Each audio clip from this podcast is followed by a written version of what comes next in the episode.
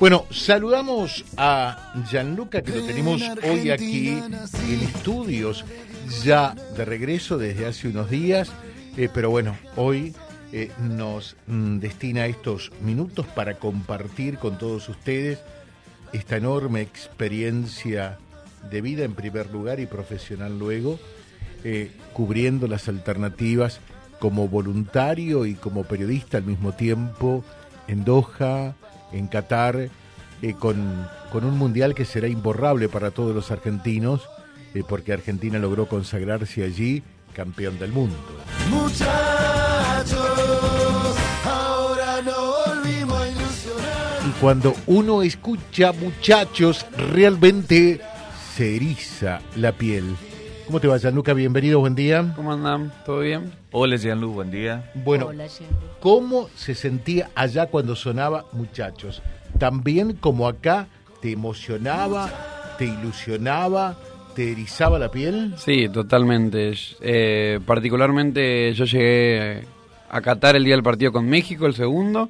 Argentina había perdido el primer partido contra Arabia Saudita, en lo que empezaban a sobrevolar fantasmas de, de Camerún en Italia en 1990, de una eliminación frustrante en fase de grupos, lo cual le pasó a muchas de las buenas selecciones del Mundial, a Uruguay, Alemania y, Bélgica. No era un Mundial fácil y, ya del primer partido eh, siempre al límite, ¿no? Argentina siempre, siempre al límite, con angustia, pero, pero con corazón. Creo que si algo tuvo el equipo fue corazón, tuvo tuvo el aguante de la gente que realmente eh, el equipo fue local en Qatar. Argentina fue local en Qatar.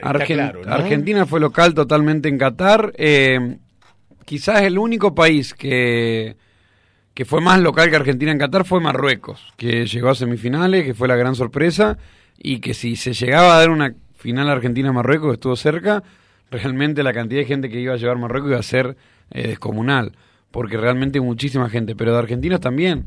No sé finalmente el número de los que han viajado, pero haciendo un esfuerzo gigante para, para ir a Qatar. La verdad que el, marco de hincha argentino increíble, en el alojamiento que se llamaba eh, Barajat al-Janub, que le decían Barwa, eh, lleno de argentinos, lo cual eh, se hacían asados, se hacían banderazos, muchísimos días, la verdad que increíble. En la previa de cada partido de Argentina, un banderazo, ¿no? En la previa de cada partido de Argentina, un banderazo. El día anterior en el mercado tradicional de Doha, que se llama Souk Wafik, y después también el día del partido en el, en el alojamiento, digamos, en el complejo en el cual paraban los hinchas argentinos, realmente un aguante increíble que tuvo el equipo de Scaloni y, bueno, obviamente días imborrables, ¿no? Pasa el tiempo eh, yo anoche estuve haciendo un video que voy a poner en, en vía libre de resumen de los 22 momentos de, de Qatar, de cómo lo viví yo personalmente y la cantidad de cosas que le tocó pasar a Argentina en el Mundial desde, desde ese momento con, con México, que, que se complicaba, que Messi saca un gol de la galera, que hasta ese momento creo yo era el gol más importante de Messi en la selección, eh, contra México cuando el equipo estaba mal, que realmente se podía volver en fase de grupos y a partir de ahí siempre con angustia, pero, pero yendo para adelante hasta llegar a la final y, ganándola como se la ganó, ¿no? Bueno, eh, los argentinos, por allí somos especialistas cuando se va al exterior, no los argentinos, fundamentalmente los porteños, ¿no?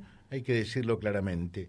Y no se portan bien y después, en definitiva, lógicamente, para la gente del exterior que no sabe esa distinción, termina diciendo, mirá, los argentinos de esto, de aquello. Daría la impresión que en esta oportunidad hubo un comportamiento prácticamente ejemplar, ¿no? Eh, sí, se dio la, particularidad un poco de, de que para el catarí, para, para el árabe, encontrarse con, con esa ola gigante de hinchas argentinos realmente era, era algo totalmente nuevo. O sea, era una cuestión de que se ponían a cantar los hinchas argentinos y, y los árabes venían y grababan y grababan todo porque era para algo para ellos algo nuevo, o sea, realmente el mundial se jugó en un lugar con cero cultura futbolera, o sea, el árabe iba a la cancha y capaz que a los 15 minutos se iba, volvía para el segundo tiempo, era un poco distinto. Y en ese marco eh, encontrarse con hinchas argentinos que viven el fútbol tan pasional, eh, que se lo pone realmente tan importante en la escala de, valores de la persona, también bastante eh, potenciado porque era el último mundial de Messi, eh, se dio esta situación, pero decir que, que personalmente a mí no me vio, no me tocó ver ninguna situación extraña en el mundial, la verdad que tanto de los hinchas argentinos, lo de siempre, el aliento eh, irracional, la, locura por el equipo, pero, pero no se vieron grandes situaciones eh, de ese tipo conflictivas. Sí, quizá en el partido contra México, porque ellos lo consideran como un clásico en las tribunas. en los mundiales se juntan los hinchas de todos los equipos en las tribunas, no es que hay una parcialidad argentina y otra y otra mexicana, entonces estaban todos juntos. Y no hubo problemas. No hubo disturbios, ¿no? No, no, a mí me tocó particularmente ir de, hincha en realidad el partido con, con, Holanda de cuarto de final y, y bueno, me tocó que, que, un hincha, por ejemplo, que no era ni holandés, pero que era indio, eh, cuando lo empata Weghorst, el delantero de Países Bajos en la última jugada, que te pongan la bandera de Holanda en la cara, que obviamente acá en Argentina sería una locura y una falta de código, como lo entendemos nosotros, pero ellos no, porque lo viven de otra manera y, hay que entender que es así, y simplemente con, con tolerancia y, y bueno, disfrutando el espectáculo que realmente fue un partido de mundial realmente una experiencia increíble, una experiencia increíble, y más como se dieron, así que muy bien. Eh, en definitiva, la pasión eh, del hincha, del simpatizante del argentino, hizo que eh, a su vez se transmitiera y que gente de otros países, como del propio Qatar eh, y demás, terminaran haciendo fuerza por Argentina. Sí, era un poco mm, esta mezcla, esta suma entre el aliento, la forma de vivir de los hinchas argentinos y por Messi. O sea, todo el mundo haciendo fuerza por Messi hasta el final. Y mm, los propios cataríes, ¿no? O sea, el, el PSG donde juega Messi es un club que, que tiene hoy en día raíces de Qatar pero pero si los hinchas de, de Qatar realmente tenían que elegir si Mbappé o Messi, los dos jugadores del PSG, se quedaban la gran mayoría con Messi. Así que, que sí, Argentina en ese sentido realmente... O sea que en definitiva también mucho del apoyo de la Argentina tiene que ver con Messi. Sí, sí, principalmente sí. Eh, se, se, hizo local en, en Asia eh, y, en, en Oriente Medio realmente una fuerza, un aguante por Messi increíble, increíble. Eh, realmente creo que todo el mundo quería que si no ganaba tu propio país, que lo gane Messi porque era el jugador, el gran jugador que le faltaba a ese mundial. Eh, Cristiano también jugó el mundial, arrancó bien haciendo un gol y logrando convertirse en el primer jugador en hacer gol en cinco mundiales diferentes, lo cual no logró Messi porque en Sudáfrica 2010 no hizo gol, sí en 2006, 2014, 18 y 22, pero pero Cristiano ya no era el mismo. Cristiano tiene dos años más que Messi, la verdad que que el rendimiento de él fue bastante, bastante más bajo, ya está en el ocaso de su carrera, por eso creo que todos los hinchas, si tienen que elegir un jugador, se quedan con Messi, ¿no? Bueno, ¿y cómo fue ser voluntario, estar allí eh, en el centro de convención internacional de la FIFA, para toda la prensa de todo el mundo, estar allí en ese contexto, en ese ambiente, con los periodistas de todo el mundo? No, también eso realmente eh, también una experiencia fantástica. O sea, uno eh, estudió eso, ejerce, ejerce de periodista, ejerce de comunicador y la verdad que estar en un lugar así, increíble.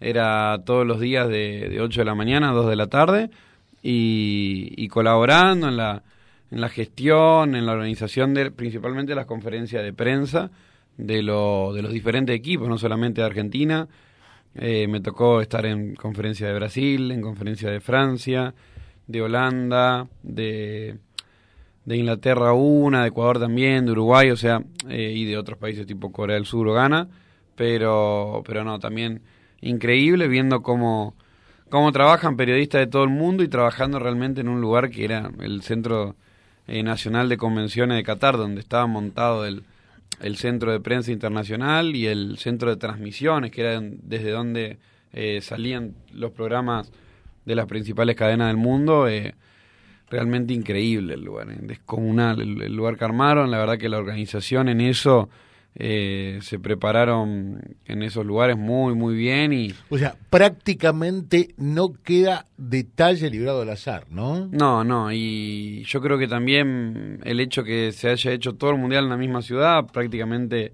podría llamarse Doha 2022, no Qatar, porque realmente era en la, en la capital, en Doha, y, y zonas, zonas aledañas, pero en un radio no más de 20 kilómetros afuera de la ciudad, donde estaban los ocho estadios. Y en este sentido, periodistas de, de gran trayectoria decían eh, que esté todo montado el centro de prensa acá le da muchísima fuerza y sí, realmente eh, era imponente, era imponente la, cantidad de cosas que, que había y lo bien organizado que estaba ese lugar, realmente increíble. Uno se cruzaba con periodistas eh, de todo el mundo, todo el tiempo, de las principales cadenas, de la BBC, de la CNN, del New York Times, de todos los principales, pero también estaba bueno cruzarse a los argentinos, eh, a Gastón Edul, por ejemplo, al Goico, a Titi Fernández, a Marcelo Palacio, a todos los de, los de Argentina, al Rifle Varela, con todos los que hemos podido hablar, hacer entrevistas, periodistas de España también, para poder realmente ver cómo en el deporte nos veían el fútbol, veían al, país y, y, la verdad que, que cruzarse ahí con todo, con lo que uno ve, eh, realmente, realmente increíble. Y... De todas maneras, mm, trajiste un sabor agridulce prácticamente con respecto a lo que viste del periodismo argentino, ¿no? Sí, sí, eso sí, pero, pero bueno. Eh... Decirlo por qué. Sí, no, se da que, la realidad es que mm, principalmente se trabaja en inglés ahí, en, los lugares así se trabaja en inglés, yo trabajaba 100% en inglés, si bien uno tenía una aplicación, las conferencias de prensa, eh, uno de los roles era la gestión de la, de la traducción de las conferencias de prensa. Eh, pues, por ejemplo, jugaba Argentina con Polonia, eh, preguntaba a un periodista polaco, respondía Scaloni en español. Eso también, la aplicación esa de traducción es increíble, lo rápido que funciona. Fantástico, pero, pero sí, un poco los periodistas argentinos quizá eran los únicos que por ahí no manejaban tan bien el inglés en el Mundial. Eh, el resto de todo el mundo, la verdad que sí, los colegas uruguayos, los colegas ecuatorianos, eh, muchísimo mejor. Eso un poco, un poco la pega, pero en cuanto a los argentinos, pero sí ha habido periodistas argentinos como Gastón Edul, con el cual tuvimos la posibilidad de hablar tres veces durante el Mundial, que realmente se han lucido, que han pasó a la fama porque era el que estaba por entrevistar a Messi cuando yo diría, de lo que se conoce de Messi en toda su trayectoria hasta, hasta ahora fue casi el único desabrupto que tuvo, ¿no? Sí, sí. Eh, anda para allá. Fue, el, el, andar para allá, andar para allá vos, pero nada, sí. Eh, realmente hizo un trabajo. De vuelta. A la semana estamos de vuelta. Él dice que, que no lo. Ese no es bobo, ¿no? él, él decía que el momento, la verdad, que la pasó re mal, que no podía él dijo que estaban siempre, que, es verdad, que estaban los periodistas siempre muy controlados también a la hora de, realizar las conferencias, eh, las conferencias, la, hablar en zona mixta y, que estaba muy nervioso por eso, me dijo Gastón también acerca de, del episodio de, Messi, pero, pero no, un pibe que también hizo un trabajo bárbaro, con quien pudimos hablar tres veces y, y que bueno, que quedamos para el próximo partido de Argentina en marzo también tenerlo para, para vía libre, es la idea. Eh, ahora estaba, estaba descansando porque estuvo full, a full el Mundial. Me imagino, me imagino, no es para menos, ¿no? Avanzamos un poquitito más, eh, sacamos después eh, algunos de los mensajes de ustedes. Maniego Repuesto, servicio de suspensión, cambios de amortiguadores extremos, rótulas, rodamiento, juntas homocinéticas, embragues, engranajes de caja y diferencial, pastillas y discos de freno, alineación, balanceo y rotación. Maniego Repuestos para autos y pick los número 1. Irigoyen 598, teléfono 421-337, tarjetas de crédito y débito.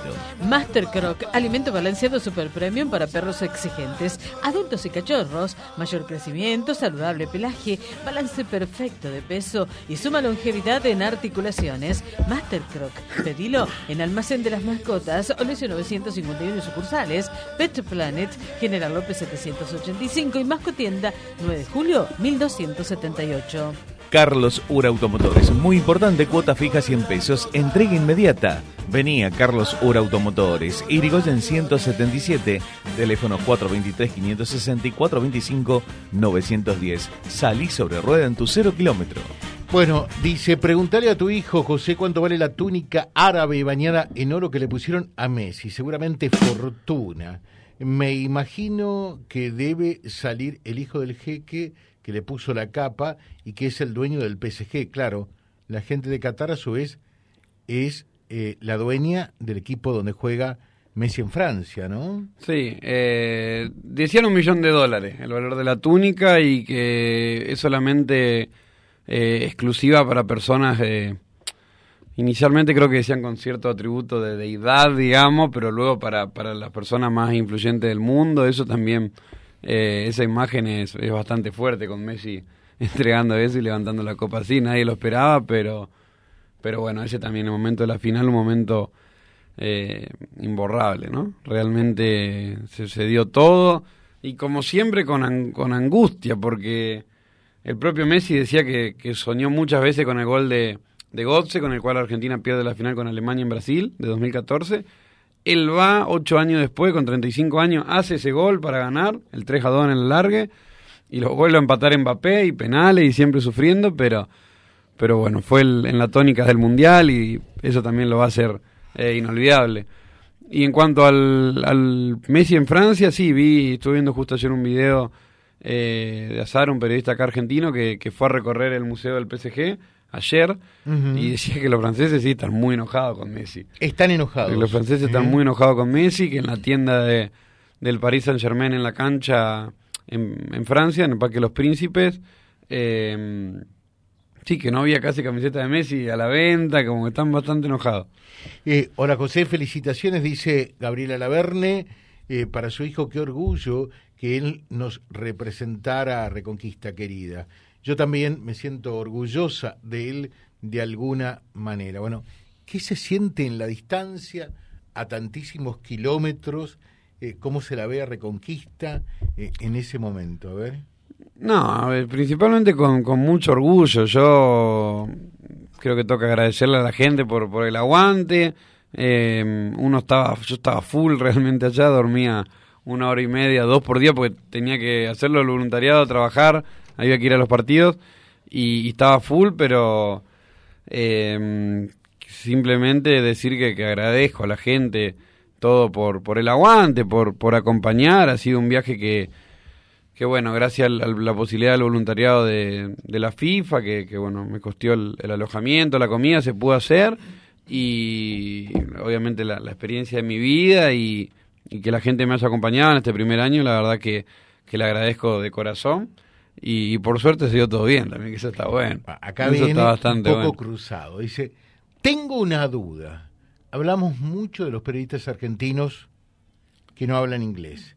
¿Será que los periodistas ingleses hablan castellano? Eh, y es, a ver, en términos generales no, pero el problema es que se habla inglés en todo el mundo, ese es el tema, pasa por ahí. Pero pero sí, uno veía los periodistas más capacitados, más capacitados hablan, hablan todos los idiomas y realmente, eh, bueno, es un tema, es un tema ese, eh, uno está yendo a un país en el cual irremediablemente tenés que hablar en inglés, ese es el tema, uh -huh. irremediablemente tenés que hablar bueno, en inglés. Y hablando de ese país que, que por allí era tan intrigante, desafiante, que generaba eh, tantas preguntas, consultas, eh, antes mismo de, ir, porque no se conocía una cultura tan diferente a la nuestra, la occidental, cristiana y demás. Eh, estando allí, ¿qué fue lo que más te llamó la atención de Doha, de Qatar, de ese país?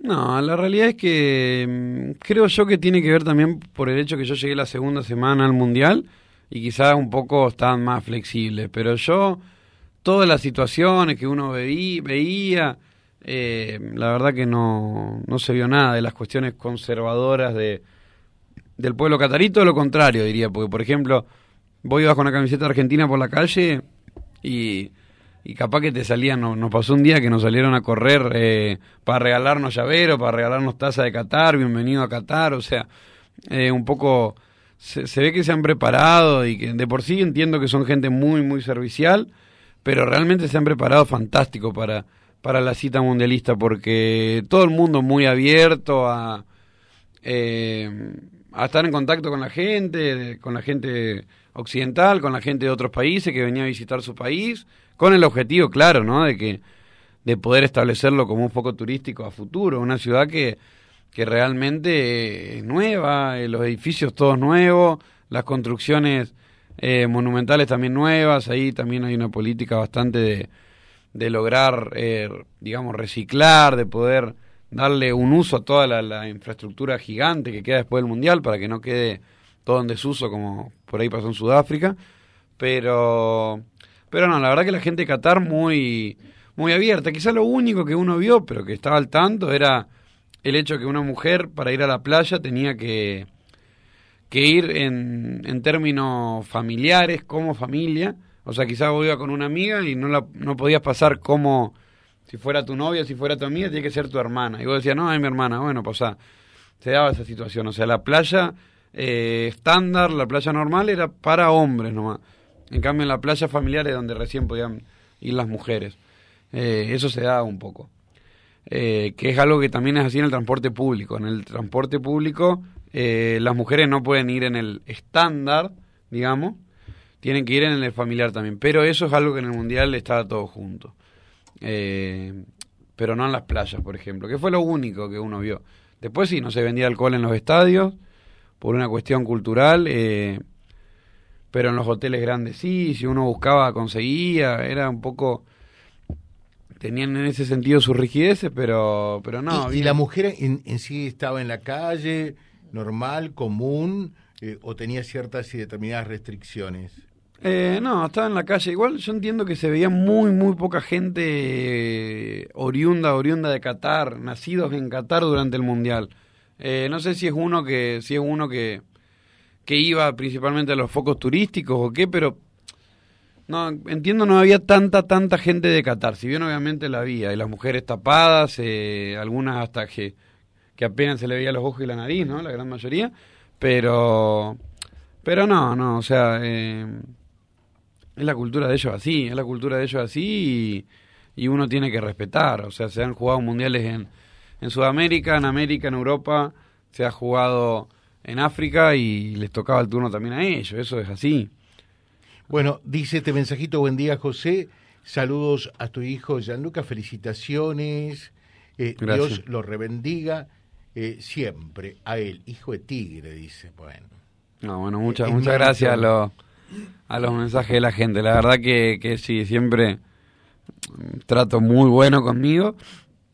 Y, y bueno, tratando siempre de dar, perdón, de, de dar lo mejor y también aprendiendo, fue una experiencia increíble, eh, abrumadora también, pero pero tratando de aprender y muchísimas gracias por todo. Así que. Dice, el periodista, al sacarlo al aire en un contexto de la cancha, creo que tiene que ver esto con Gastón Edul, de bronca, me pareció mediocre, prenderse de un jugador que no es cualquiera, creo que hace mención a, a Messi, pero es que eh, ese era el lugar donde se hacían la, las entrevistas, estaba pautada la entrevista, eh, lo que llamó la atención es que justo pasa el jugador de Países Bajos o de Holanda eh, y, ahí se da ese intercambio de palabras, más que intercambio, ese es abrupto de Messi. El periodista es más, eh, trata de sacarlo a Messi del lugar y comenzar la entrevista. Sí, se da la particularidad que, como decía, hay, hay muchos controles eh,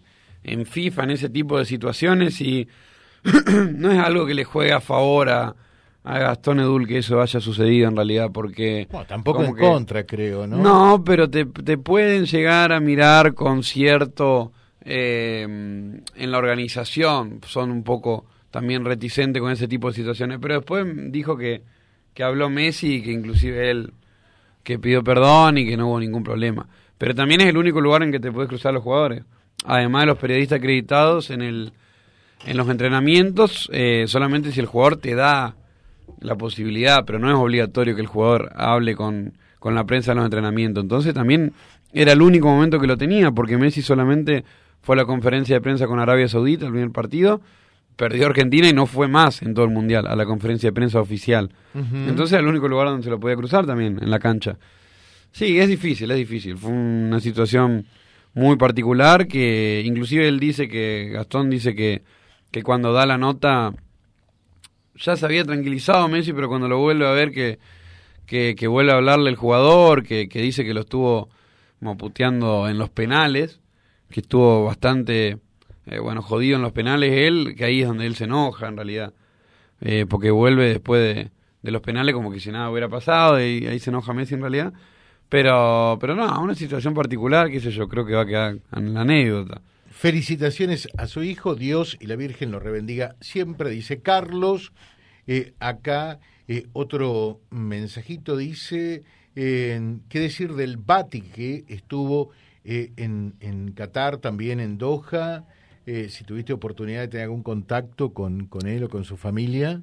Eh, no, no pude, no pude con él porque él no estaba de, periodista, de periodista en el centro de prensa, no estaba. Había algunos periodistas que estaban en el centro de prensa y otros no. Por ejemplo, eh, el programa de Teis Sport sí era en el centro de prensa, en cambio el de ESPN no era en el centro de prensa. Se hacía eh, ante lo que era desde arriba del mercado tradicional de Doha, el Sokwafik. O sea, eh, era otro estudio.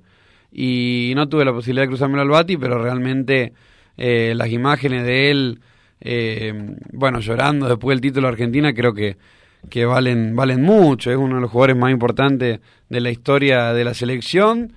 Eh, y tenemos el orgullo que sea, que sea de acá. Hasta este mundial era el máximo goleador de Argentina en los mundiales. Se dio la, casualidad que, bueno, lo, lo, pasó Messi. También hay que decir con muchos penales de Messi. Este mundial Messi hizo siete goles, cinco de penal.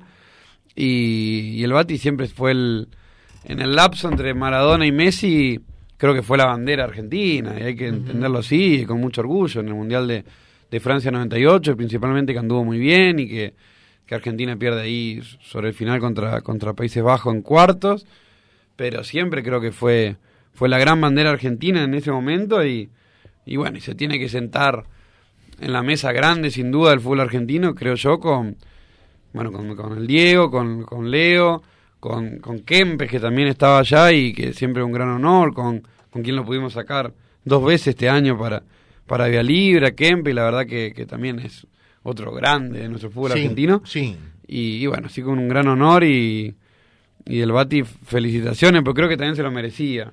Eh, dice Alcides, hola José, buen día, buena entrevista, felicitaciones.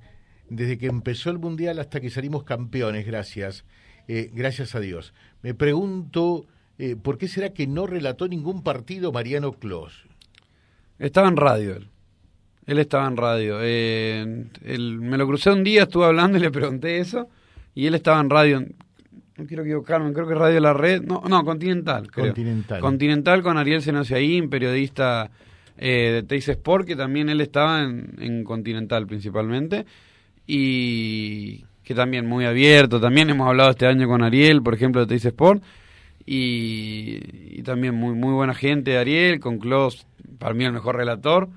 Una lástima que, no relató, porque para mí no, no, no tiene comparación con ninguno de los de Argentina. Me gusta escucharlo a Gianluca, dice Gladys.